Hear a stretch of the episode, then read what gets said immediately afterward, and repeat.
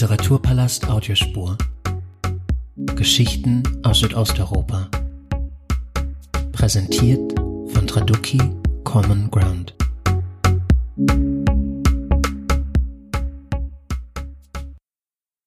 Ich begrüße Sie ganz herzlich zu diesem Audioformat. Mein heutiger Gast ist die Autorin und Übersetzerin Theresia Mora, mit der ich mich über das Schreiben und Übersetzen unterhalten möchte, insbesondere über ihre Arbeit am Roman Omerta, Buch des Schweigens, der rumänisch-ungarischen Autorin Andrea Tompa. Ein umfangreicher, 950 Seiten starker Roman, der sich mit der ungarischen Minderheit in Rumänien der 50er und 60er Jahre beschäftigt. Das Buch ist im Frühjahr 2022 im Surkamp Verlag erschienen. Liebe Theresa Mora, ich freue mich sehr. Ganz liebe Grüße aus Wien nach Berlin. Hallo.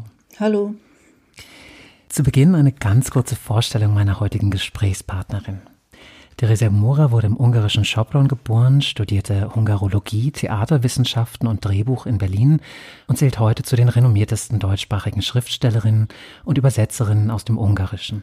Seit den späten 90er Jahren entstanden zahlreiche literarische Arbeiten, zuletzt der Roman Auf dem Seil von 2019, der Abschluss ihrer Trilogie um den IT-Spezialisten Darius Kopp und das Arbeits- und Tagebuch Fleckenverlauf aus dem Jahr 2021. Für ihr literarisches Schaffen wurde Theresia Mora vielfach ausgezeichnet, in jüngerer Vergangenheit unter anderem mit dem Solothurner Literaturpreis 2017, dem Georg-Büchner-Preis 2018 und dem Verdienstorden der Bundesrepublik Deutschland 2021. Zu den von Theresia Mora ins Deutsche übersetzten AutorInnen gehören auch hier nur eine Auswahl Peter Esterhazy, Sofia Ban, Soltan Dani, Andras Forgac und aktuell natürlich Andrea Tompa. Liebe Theresia Mora, ich möchte mich zunächst ganz allgemein über das Übersetzen mit Ihnen unterhalten, vor allem auch im Verhältnis zu Ihrem eigenen Schreiben.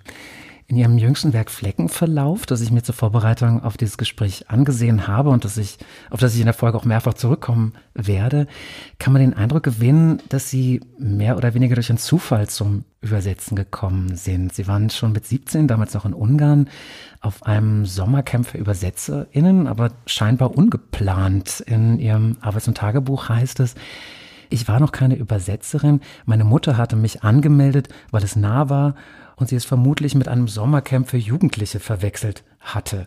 Können Sie von Ihren Anfängen als Übersetzerin erzählen, also davon, wie Sie Übersetzerin wurden? War das wirklich so ein Zufall? Ähm, später dann nicht mehr. Also der, die Teilnahme an diesem Camp war tatsächlich ein, ein Zufall und ich war der einzige Nicht-Profi da und die einzige, glaube ich, unter 30.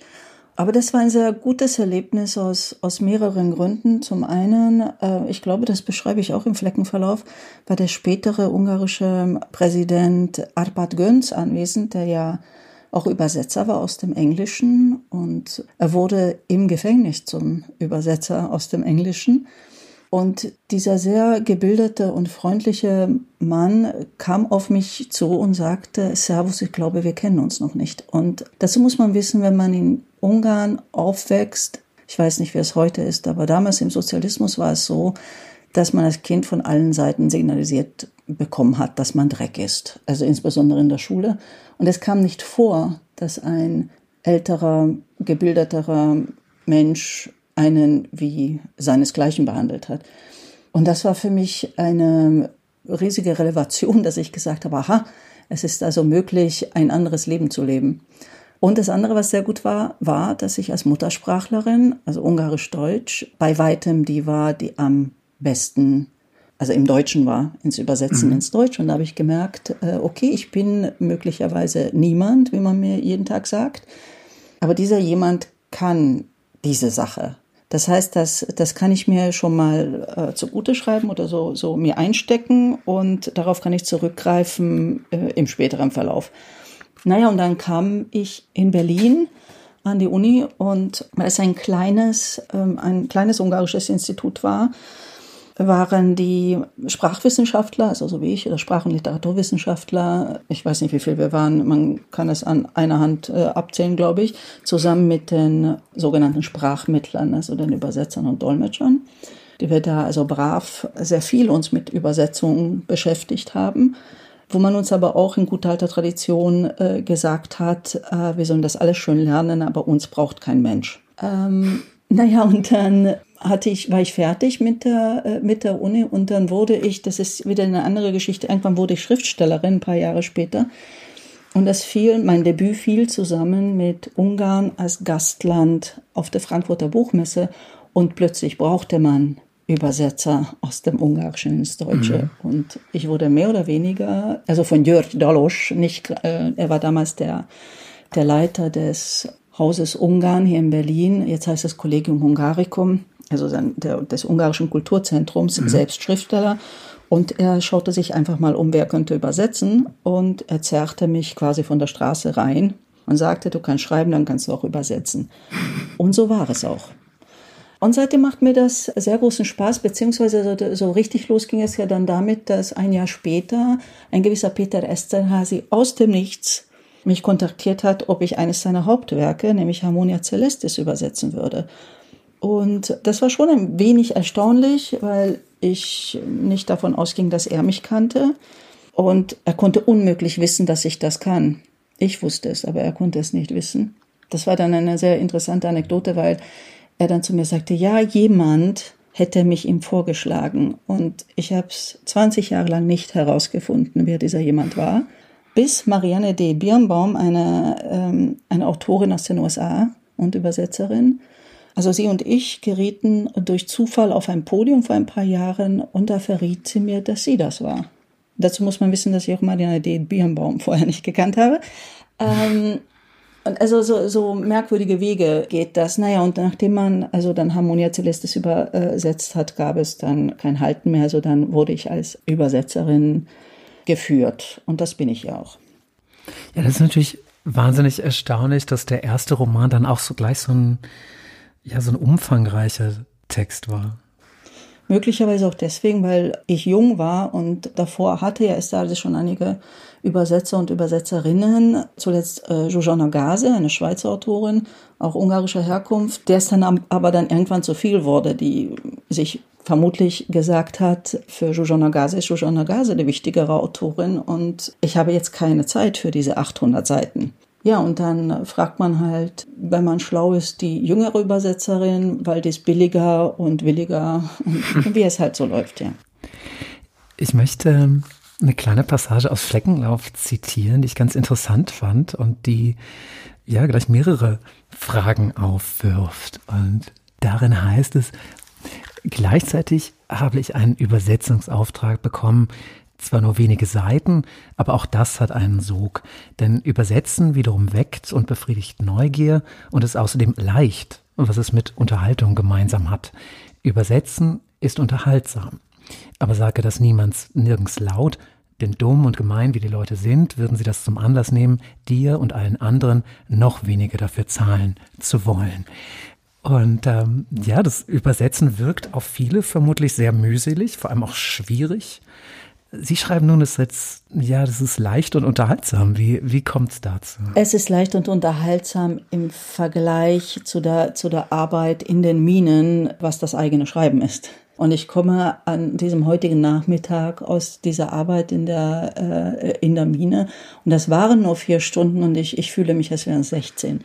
Und nach, nach vier Stunden Übersetzung bin ich auch müde natürlich, aber das, es ist nicht diese, diese gleiche ähm, zum Verzweifeln große äh, Müdigkeit, ja, wo man das Gefühl hat, das hat einem alles aus einem herausgenommen. Beim Übersetzen habe ich sogar fast immer das Gefühl, es hat nichts aus mir herausgenommen, es hat etwas reingetan. Selbst wenn, wenn ich nicht einverstanden damit bin, was der Autor da macht oder wenn es mir nicht so gut gefällt, äh, ich lerne jedes Mal etwas. Ja. Und äh, ich werde so tatsächlich sehr reich beschenkt, sowohl als Übersetzerin, also in der, in der Weiterentwicklung oder der, dem Aufrechterhalten meiner Skills. Äh, oh ja, es war sehr schön Deutsch, also meiner Fähigkeiten. Ähm, als auch als, als Autorin und ich bin ein bisschen hin und her gerissen, denn warum sollte man nicht sagen, dass das eine, eine Arbeit ist, die Freude bringt? Nur ist es so, dass sobald man das sagt, denkt, das, was ich dort etwas unverblümter geschrieben habe, führt das manchmal dazu, dass man sagt, du hast doch schon die Freude, wozu brauchst du noch den Euro? Äh, ich brauche beides, kann ich mitteilen, ja. Also ich habe schon versucht, mit Freude irgendwo zu bezahlen, aber es hat nicht so wirklich geklappt. Ja, der andere Punkt, den Sie nennen und auch eben schon angesprochen haben, ist die Neugier, also dass, dass das Übersetzen die Neugier nicht nur weckt, sondern auch befriedigt. Können Sie das noch näher ausführen? Oh, ich, ich, ich weiß gar nicht, woran ich dann äh, da dachte. Also es ist so, Sie haben den Text von, von jemand anderem und da steht ja schon was, wenn Sie an Ihrem eigenen sitzen, haben Sie eine Weile Text und danach nichts mehr. Sie sind zwar neugierig, mhm. aber es, was jetzt noch kommt, aber äh, es ist doch viel erschreckender, wie bei totaler Dunkelheit einen Raum zu betreten. Ja.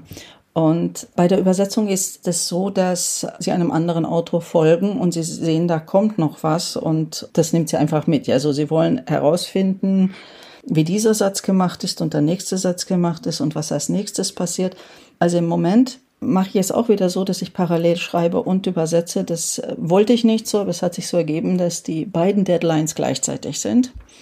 Und deswegen kann ich jetzt aktuell darüber berichten, wie es ist zu übersetzen. Und dieses Buch, was ich übersetze, ein neues von Soltan Doni, da gibt es auch Passagen, die ich mehr mag und andere, die ich weniger gern mag. Und ich sehe, wie mein Tempo sich beschleunigt, wenn es eine Passage ist, die ich mag. Und dass ich dann wirklich wissen will, was ist das nächste Wort, der nächste Satz. Und dass das äh, großen Spaß macht.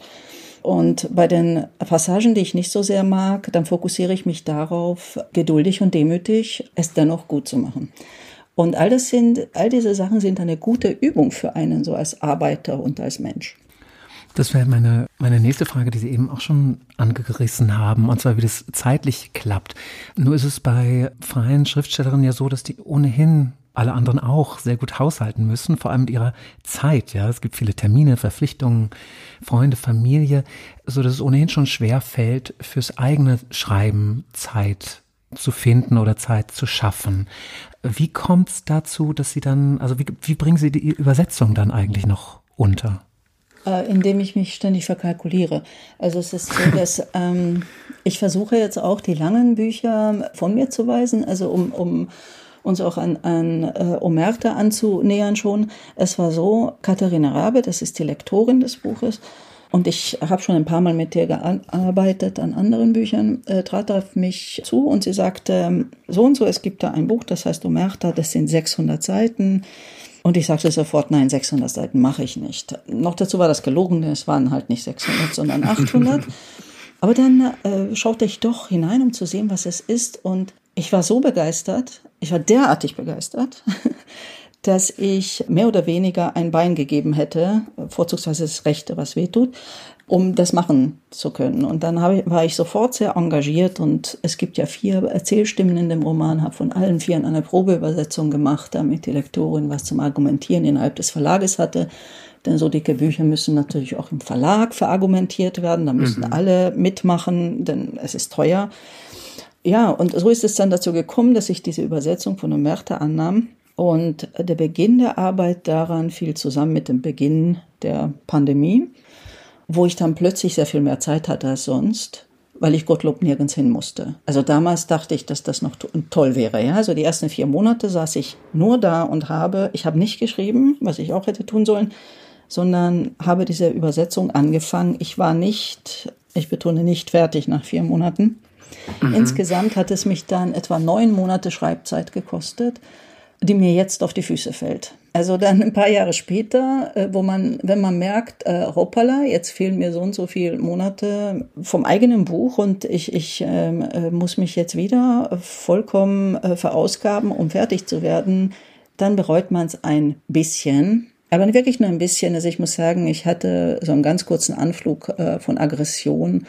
auch gegen Harmonia Celestis, weil es mich ein Jahr meiner Schreibzeit an alle Tage meinem ersten Roman gekostet hat, der dann ein Jahr später erschien, äh, mit dem Ergebnis, äh, dass ich ein Jahr mehr finanzieren musste der Schreibzeit, denn Information, falls es jemand nicht weiß, die Übersetzungen finanzieren sich kaum sich selbst, geschweige mhm. denn noch andere Texte. So, es ist inzwischen besser geworden, aber damals wurde ich äh, wirklich nicht gut bezahlt.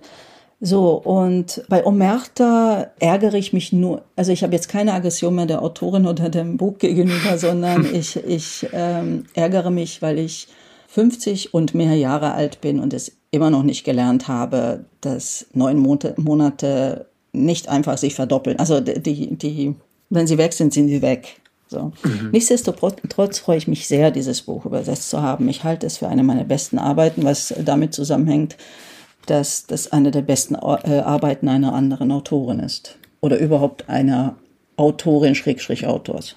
Mhm. Also es ist tatsächlich auch die Leidenschaft für die anderen Texte, die sie dazu bringen, dann trotzdem eben diesen Auftrag auf anzunehmen. Folgendes, ich war in meinem Leben auch schon ein paar Mal in, in Jurys, was ich mir auch vorgenommen habe, nie wieder zu tun. Jedenfalls, es gibt so viele nicht gute Bücher. so viele. Und wenn dann eins dabei ist, was sie begeistert, es wäre eine Sünde, das dann nicht zu machen, denn ja, dann haben sie ihr, ihr Leben damit mit den nicht so interessanten Sachen verbracht und das wäre doch schade. Die die Schwierigkeit, dass das Buch überhaupt entstehen kann, ganz am Ende von Fleckenverlauf taucht es tatsächlich dann auch auf und das benennen sie als eine Arie. Also sie schreiben, äh, was das für eine Arie war, bis sich ein Verlag dafür gefunden hat, werde ich vielleicht eines Tages auch erzählen. Wollen Sie diese Arie noch weiter ausbreiten? Also ging es tatsächlich darum, aufgrund der Dicke des Buches, dass es einfach in einem ökonomischen Sinne schwierig war, dieses Buch unterzubringen oder kamen da noch andere Komplikationen dazu? Das war nur das. Also ähm, ich habe eigentlich die Arie da bereits erzählt und auch seitdem sehr häufig. Also Katharina Rabi und ich äh, haben dann gesagt, okay, wir wollen dieses Buch machen. Und äh, Katharina hat dann ihre, ihre Truppen eingesammelt und ihre Truppen sind Peter Nadosch, ja, der seit Jahrzehnten als Nobelpreiskandidat gilt. Ähm, mhm. Also Peter Nadosch, der gesagt hat, das Buch ist gut und Lotzi Kornitzer, ein äh, ungarischer Übersetzer und Autor, der auch sehr viel für, für Sorkamp arbeitet und der Spezialist ist. Also er wird dann immer gefragt, ist das ein gutes Buch, ist das eine gute Übersetzung? Und auch er sagte, das ist ein gutes Buch. Und auch ich sagte, das ist ein gutes Buch. Und ich weiß nicht, wie viele Leute noch sagten, das sei ein gutes Buch.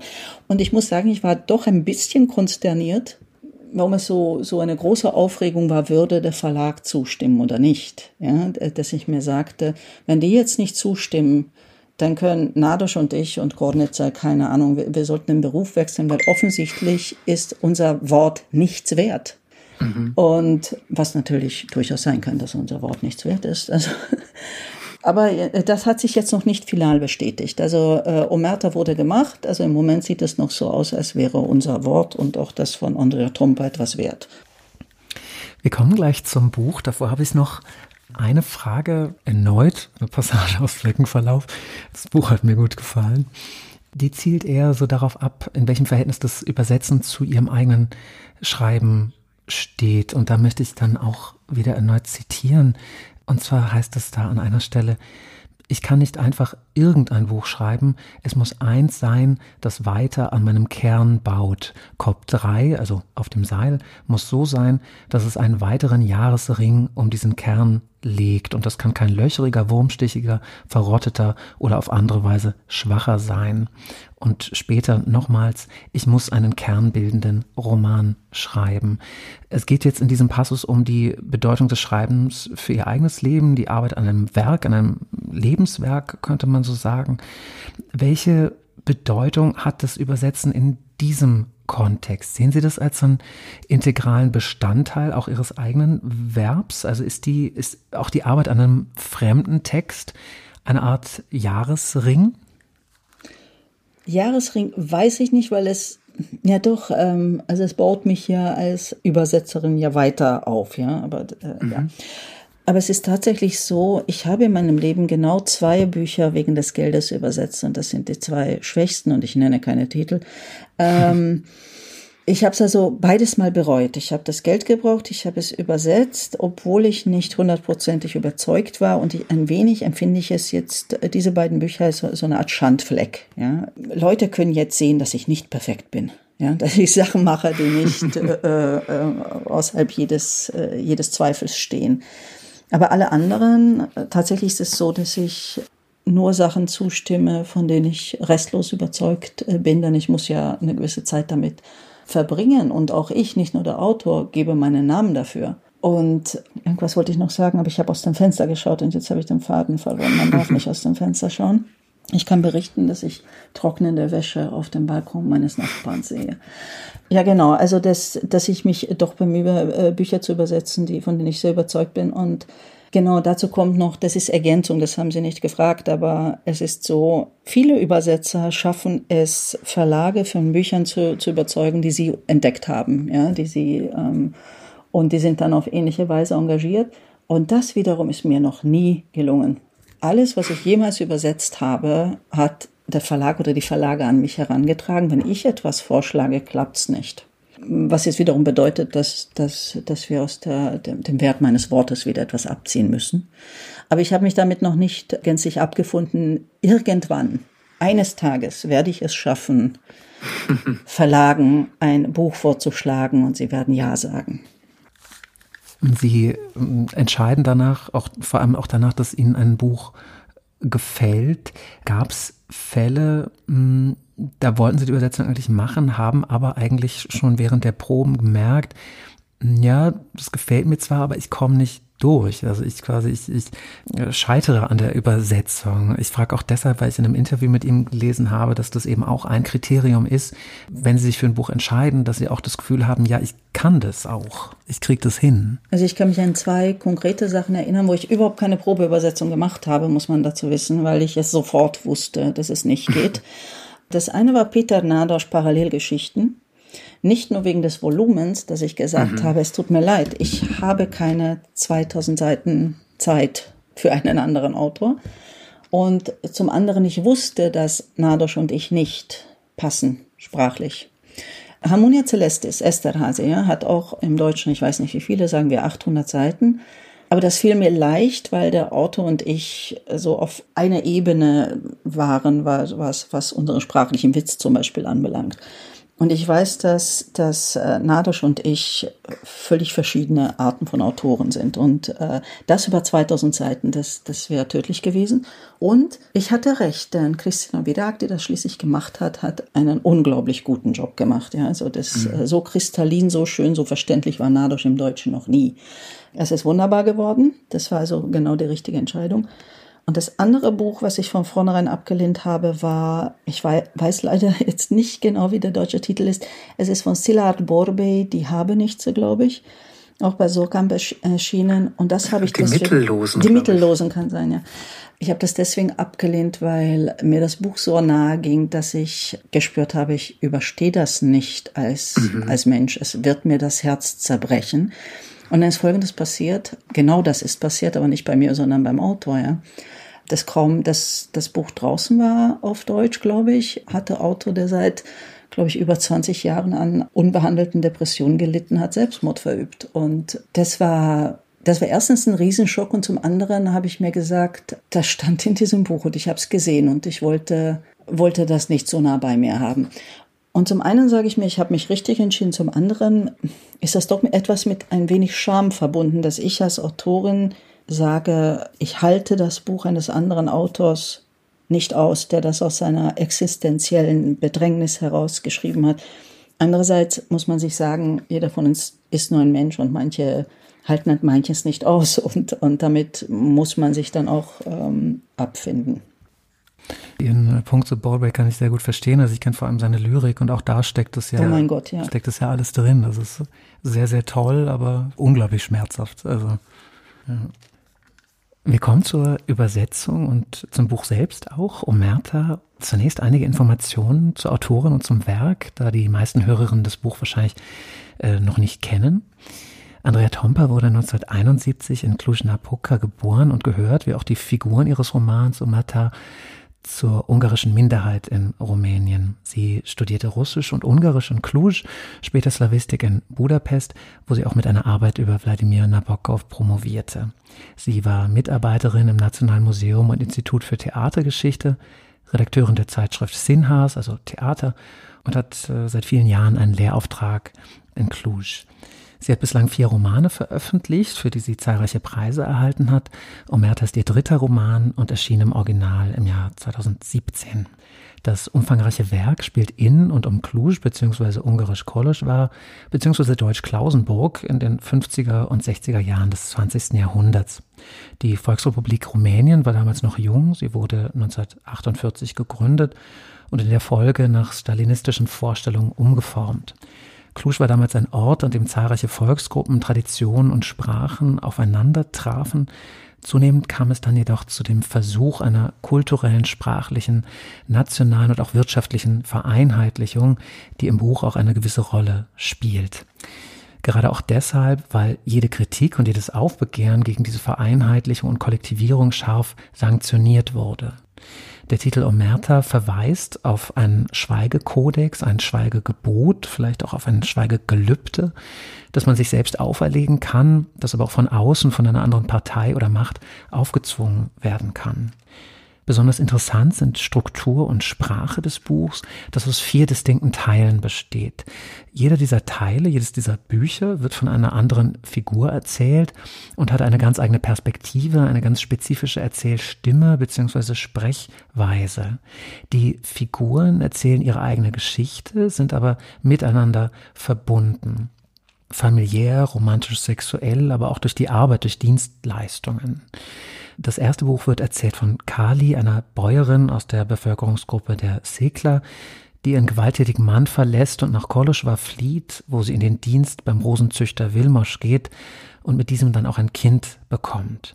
Wilmosch ist der Erzähler des zweiten, umfangreichsten Teils und wir erfahren in diesem Teil von seinem Aufstieg, von seiner wissenschaftlichen Karriere in der Volksrepublik, die fast gegen seinen eigenen Willen Fahrt aufnimmt.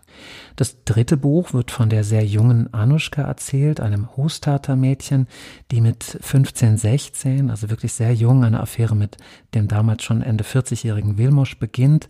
Ihr Leben ist geprägt von harter Arbeit und der schwierigen Beziehung zu ihrem alkoholkranken Vater. Und das vierte und letzte Buch erzählt von der Schwester, von Anushka, von Rojika, der Ordensschwester, also ihr zweiter Name lautet Eleonora, ihr religiöser Name, die aufgrund ihrer Verbindung zur Kirche als Staatsfeindin für über fünf Jahre ins Gefängnis muss. Omerta ist ein historischer Roman, der uns viele Aspekte der 50er und 60er nahe bringt, der jedoch nicht zu viel erklärt, auf Bewertungen und Urteile verzichtet und viele Hintergründe vage lässt. Denn jede Figur berichtet in erster Linie von sich selbst, erzählt davon, wie die Zeit individuell auf sie einwirkt und wie sie sich dazu verhält. Im Buch heißt es an einer Stelle, im Kali-Kapitel, jeder Mensch kann die Wahrheit nur in seinem eigenen Namen sagen. Omerta dreht sich um die Frage, wie sich Personen in der Zeit positionieren, in der sie leben. Und dies ist auch heute noch eine elementare und drängende Frage. Und daraus speist sich meines Erachtens auch die Aktualität des Werkes. Liebe Teresa Mora, zentrale Themen des Buches sind Anpassung und Widerstand, Abhängigkeit und Freiheit.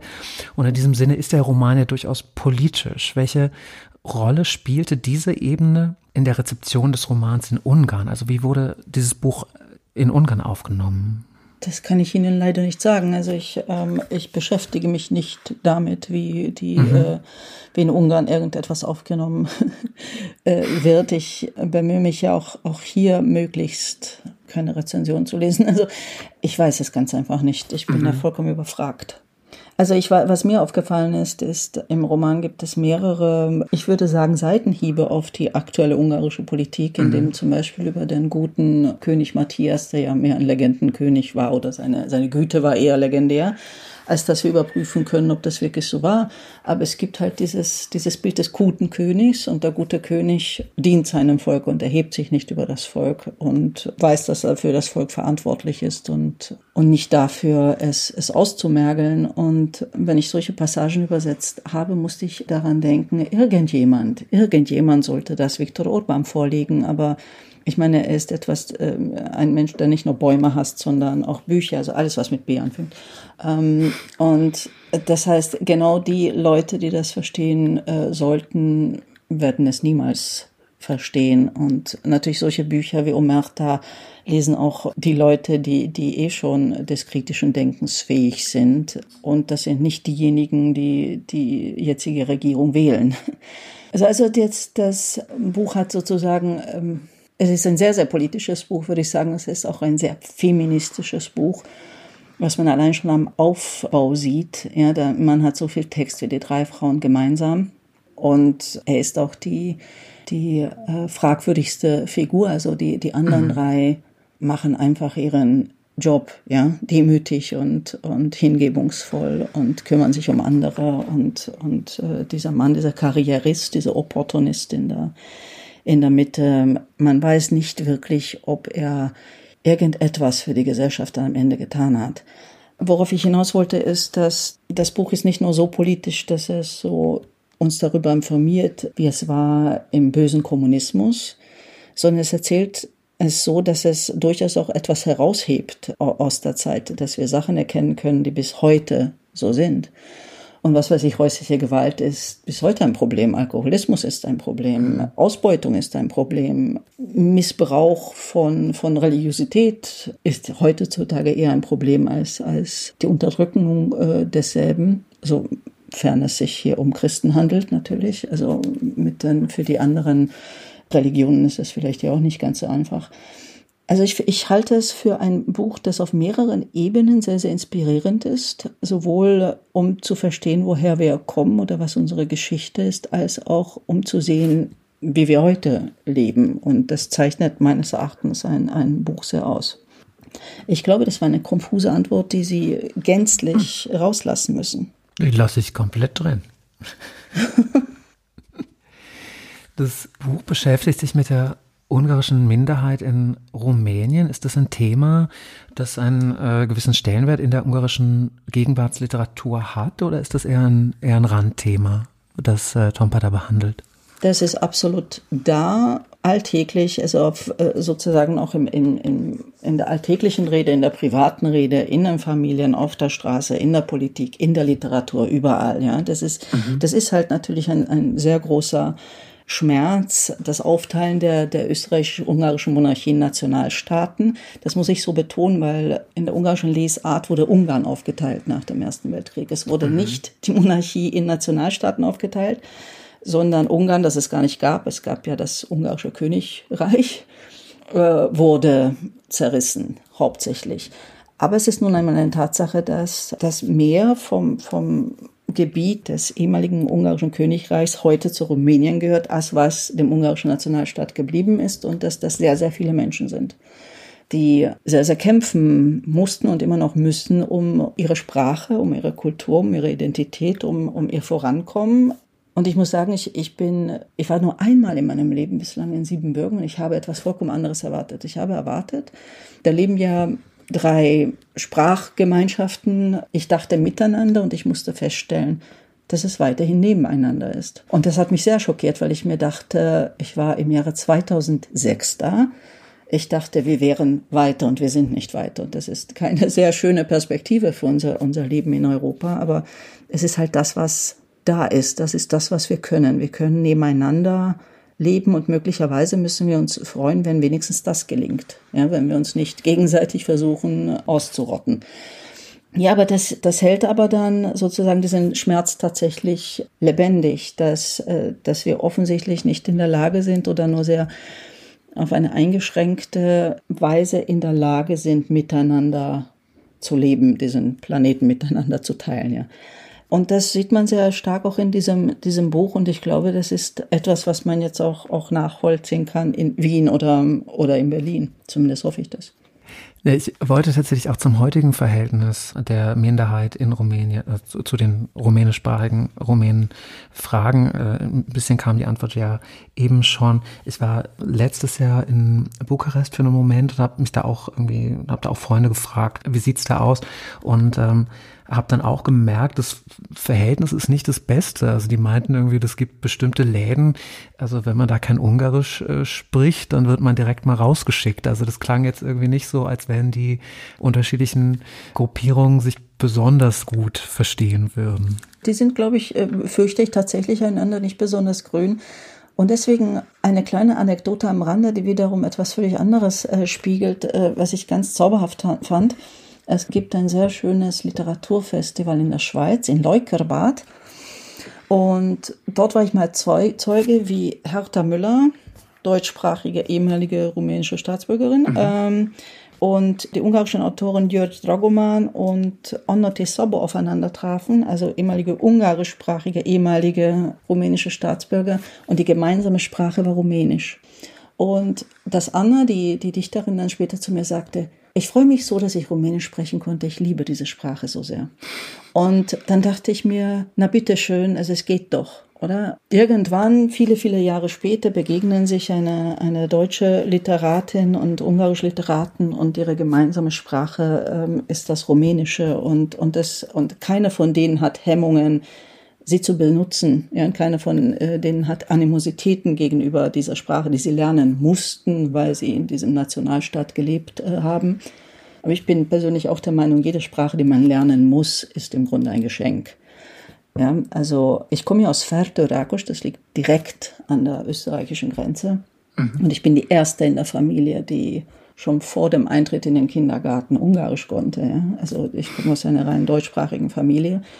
Und hätte man die Abstimmung zum Verbleib Schoprons und der angrenzenden Dörfer äh, 1921 nicht gefaked, dann könnte ich heute nicht Ungarisch und das wäre schade. Mhm.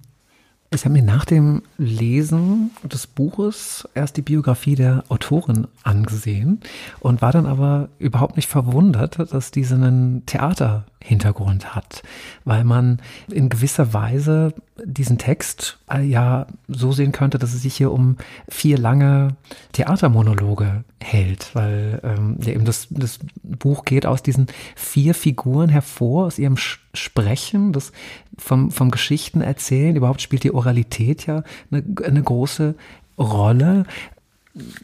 Oder bilde ich mir das nur ein? Na, ich weiß nicht, also an, an diese Theatersache dachte ich nicht, weil äh, die äh, Methoden, die eingesetzt werden zum, zum Erzählen, ja äh, alle in der Prosa vorhanden sind. Mhm. Aber ich kann darüber berichten, dass Andrea Tromper bei der Premiere des Buches respektive der Übersetzung hier in Berlin darüber geredet hat, über die Sprache der Figuren, dass sie eine Sprache angestrebt hat, die so funktioniert, dass man nicht sagen muss, erst passierte das und das passiert, dann passierte das. Das heißt, das Vergehen der Zeit wird nicht vom Erzähler benannt, sondern dass sich die Sprache, die Sprechweise der Figuren so verändert, dass wir merken, dass Zeit vergangen ist. Und dass äh, sie beschrieb diese vier Figuren und ihre Art zu sprechen als quasi so Säulen, die diesen Roman halten und dass man so lange an den Figuren und an ihrer Sprache arbeiten muss, bis sie stark genug sind, den Roman wie ein Gebäude zu stützen. Und das fand ich sehr, sehr anschaulich und äh, sehr verständlich auch. Und ich glaube, äh, deswegen sage ich, dass die Methoden, die angewendet äh, sind, äh, Methoden der Prosa sind, weil es weniger ja dass die Figuren gut sprechen können, also dass, dass die Autorin äh, gut in der Lage ist, äh, sprechende Figuren zu schreiben. Das, äh, da mag der Theaterhintergrund tatsächlich äh, helfen. Aber diese, diese Vorstellung, dass nicht Aktionen zwischen den Figuren, nicht dramatische Aktionen, sondern die Art und Weise, wie sie sprechen, die Geschichte voranbringt, äh, das ist eine, wie ich finde, genuin Prosa wie nennt man das, prosaische Gedanke, also ein, ein, ein auf Prosa gerichteter Gedanke. Ich fand tatsächlich den, den Aspekt der Zeit wahnsinnig interessant an diesem Buch, weil es ist ja überhaupt nicht handlungsarm, es passieren fortwährend Dinge, es ist auch unterhaltsam, man kann das gut lesen. Also ich war, weil ich eigentlich nicht so der schnelle Leser bin und auch gar nicht von dicken Büchern, also ich bin sehr gut durch, durchgekommen. Dennoch hat man das Gefühl, dass die Zeit sich anders bewegt als sonst. Also sie, sie steht vielleicht nicht still, aber sie bewegt sich anders. Und ich habe mich die ganze Zeit gefragt, wo das, wo das herkommt. Also teilweise sicher so, wie Sie das gerade schon aufgegriffen haben. Und ich habe mir das aber irgendwie immer damit erklärt, aufgrund der Arbeit in diesem Text, die ja eine wahnsinnig bedeutende Rolle spielt. Also die Arbeit auf, auf dem, im Haus, auf dem Feld, eben bei der Rosenzucht, bei der religiösen Arbeit. Also es geht ja immer um diese zyklischen oder reproduktiven Tätigkeiten, die dann wiederum einem religiösen oder auch einem dem Erntekalender unterworfen sind, so dass sich irgendwie dieser Text hm, auf eine besondere Art bewegt. Ich glaube, dass das bei den Texten der Frauen äh, sehr stark zutrifft. Während zum Beispiel das Vergehen der Zeit und die Mühsal bei Wilmosch wieder anders ist. Also man hat das Gefühl, dass bei ihm viel mehr Zeit vergangen ist als bei den Frauen. Und das stimmt gar nicht. Es ist nur so, dass er immer wieder mit neuen ähm, in seiner Karriere ja mit immer wieder neuen Herausforderungen zu tun hat, mit denen er jedes Mal kaum was anfangen kann. Ja, und das ist jedes mhm. Mal ein ein, eine Panik und eine Zerfaserung und eine, wie soll ich das schaffen, während die Frauen scheinbar ihren Platz in der Welt kennen. Ja. Also insbesondere bei Rojiko, Schrägstrich Eleonora, ist das so toll. Eine meiner Lieblingsszenen ist, sie muss zur Polizei und da, nachdem sie aus dem Gefängnis entlassen worden ist, beinahe tot, muss sie zur Polizei und sich da um ihre Papiere kümmern und man lässt sie lange warten auf dem, auf dem Flur. Und was tut sie? Das einzig Mögliche, sie betet. Und dann dachte ich mir, genau, diese Frau hat, weiß, was sie zu tun hat in jeder Lebenslage. Sie betet einen Rosenkranz. Und dann kann sie, also ich kann dann, es kann dann in diesem, diesem Amtsraum passieren, was will. Sie wird sozusagen als eine Beschützte dort eintreten können. Und das fand ich sehr, sehr äh, bemerkenswert, auch, auch darin, was, also Onuschko ist ganz ähnlich, nur eben nicht auf der religiösen Ebene und Kali auch. Ja, also im Grunde Kalle wird von Wilmosch auch als häufig als, als Wildrose bezeichnet oder als Wildblume, als, als eine sehr resiliente, sehr kräftige Blume. Und ja, während, während Wilmosch sozusagen die Edelrose ist, mit der immer irgendein Problem besteht. Dann kommen wir vielleicht noch stärker zu den Figuren und, und beginnen mit Kali oder auch Carla, die sich ja eben wie alle anderen Figuren durch ihre Sprache auszeichnet. Und man merkt auch beim Lesen, hier funktionieren die Dinge irgendwie so ein bisschen anders, also bei jeder Person natürlich. Was waren dann die spezifischen Herausforderungen bei der Übersetzung? Ich habe in einem Interview gelesen, dass das ein sehr bäuerisches Ungarisch ist, was sich sehr schwierig irgendwie ins Deutsche übertragen ließ. Na, allein schon deswegen, weil was ich am interessantesten fand, war, da spricht also eine ungarische Bäuerin und es kommen gewisse Wörter vor und es äh, kommen gewisse Gegenstände und Tätigkeiten vor. Und dann schaust du als Übersetzerin, nun gut, also der, der, deutsche Sprachraum ist ja sehr groß. Man muss sich also für einen entscheiden, was liegt am nächsten. Du entscheidest dich für den am nächstgelegenen sprachlichen Raum, nämlich die Banater Schwaben und die Siebenbürger Sachsen. Und erfährst dann Folgendes dass sie tatsächlich anders gelebt haben als die ungarischen Bauern. Ihre Häuser waren anders gebaut, sie bauten andere Gemüse an. Und gewisse Tätigkeiten fanden bei, bei ihnen halt anders statt. Und sie hatten andere Bräuche und ihre Märchen waren anders. So, und jetzt transportiere dieses sehr große kulturell, diesen sehr großen kulturellen Gehalt irgendwie so in ein Deutsch, dass du auch über die Siebenbürger Sachsen und die Barnater Schwaben nichts Falsches behauptest.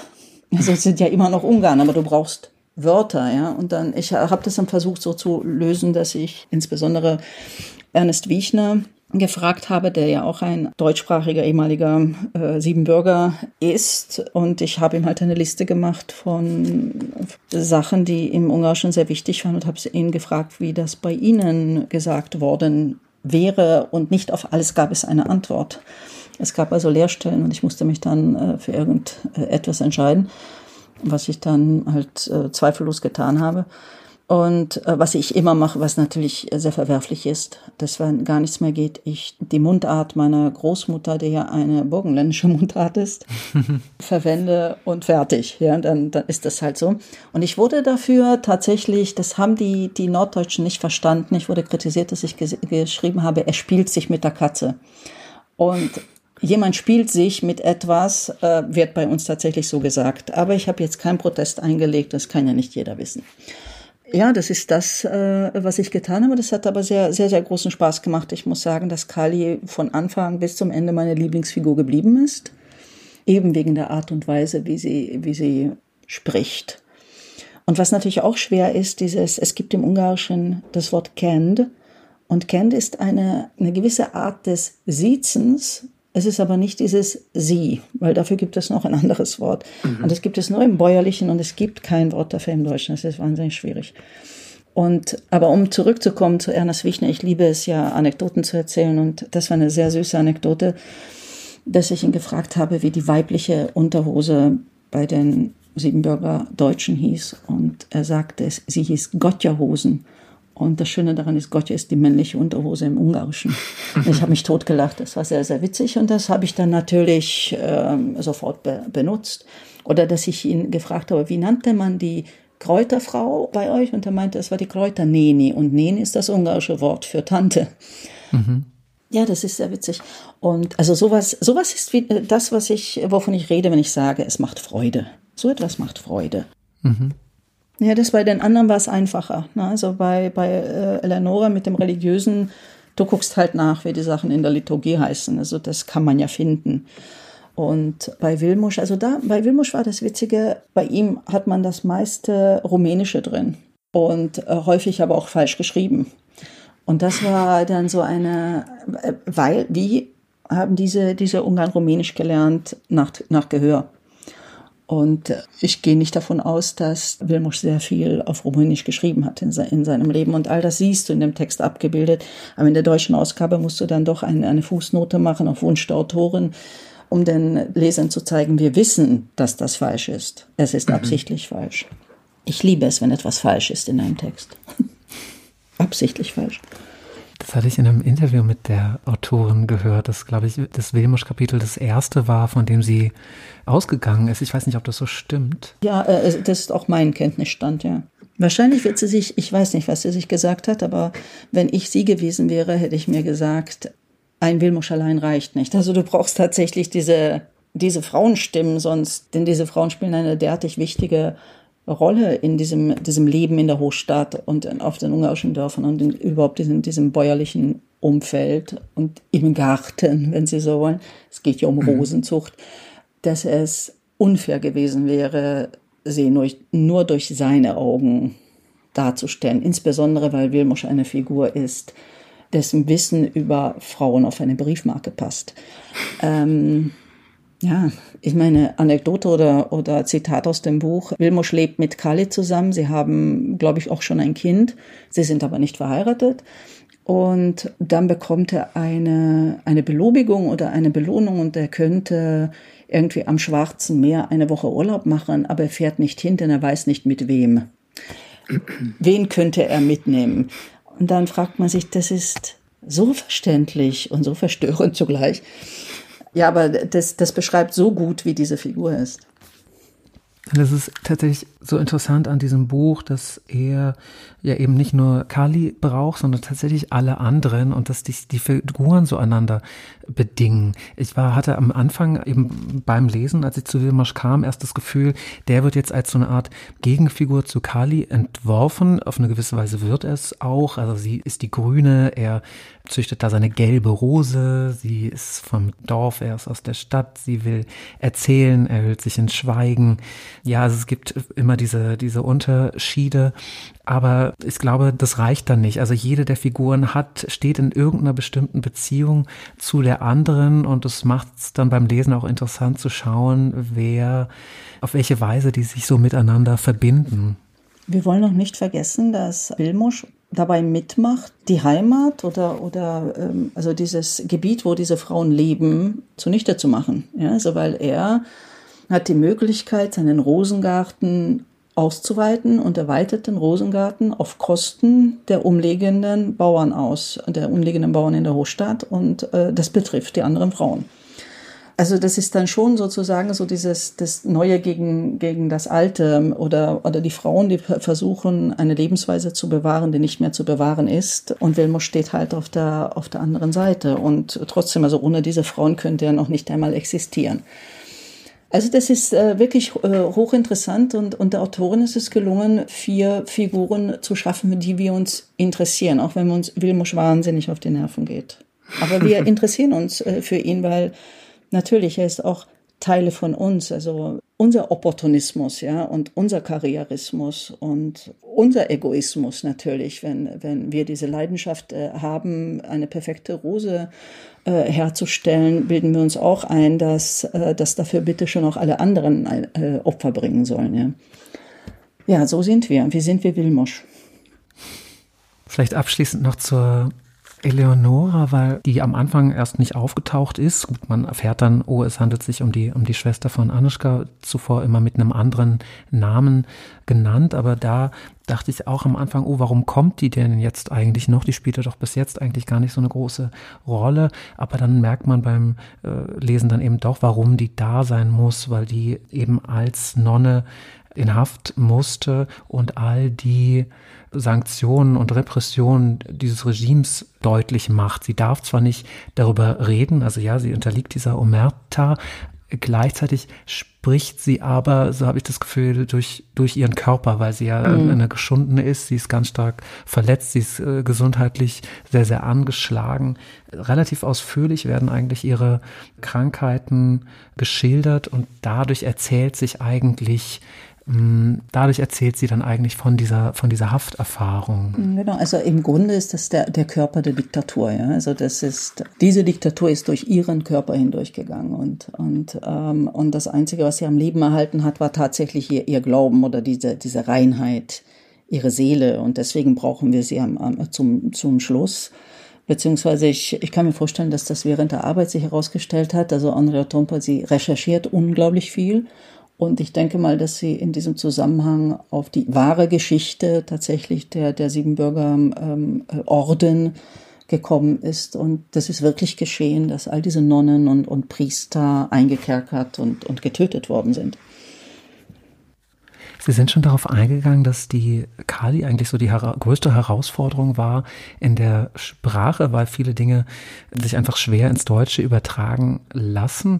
Ganz zum Schluss nochmals zurück zum Fleckenverlauf. Darin schreiben Sie auch vom Übersetzen. Da geht es um einen Text von Gabor Nemeth und schreiben, natürlich ist der beste Satz am unübersetzbarsten. Der beste Satz ist der, für den es in der Ausgangssprache eben keine Alternative gibt gibt. Wie viele solcher Sätze stecken in Omerta? Oh Gott, vermutlich sehr, sehr, sehr viele, aber ich kann versichern, dass ich mich äh, bemüht habe und ich am meisten versagt habe, war die, die Vielfalt der ungarischen ähm, äh, Schimpfwörter. Ich muss, muss sagen, dass das Deutsch ist da sehr eingeschränkt und deswegen sagen die, die Figuren immer äh, wieder das, äh, dasselbe. Ich weiß, also mir fällt jetzt nichts Konkretes ein, außer den Schimpfwörtern, die ich, die es unmöglich war zu übertragen. Ich muss sagen, dass, äh, was die Unübertragbarkeit anbelangt, bin ich im Allgemeinen eine recht äh, selbstbewusste Übersetzerin und ich nehme dieses Selbstbewusstsein aus meiner eigenen Zweisprachigkeit, weil äh, ich dabei sehe, tatsächlich sehe und erfahren habe, dass es nun einmal so ist, dass sich zwei Sprachen manchmal decken und manchmal berühren und manchmal eben nicht einmal berühren.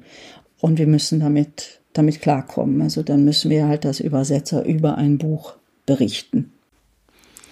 Liebe Therese Mora, ganz lieben Dank für das Gespräch. Ich danke auch und ich grüße nach Wien.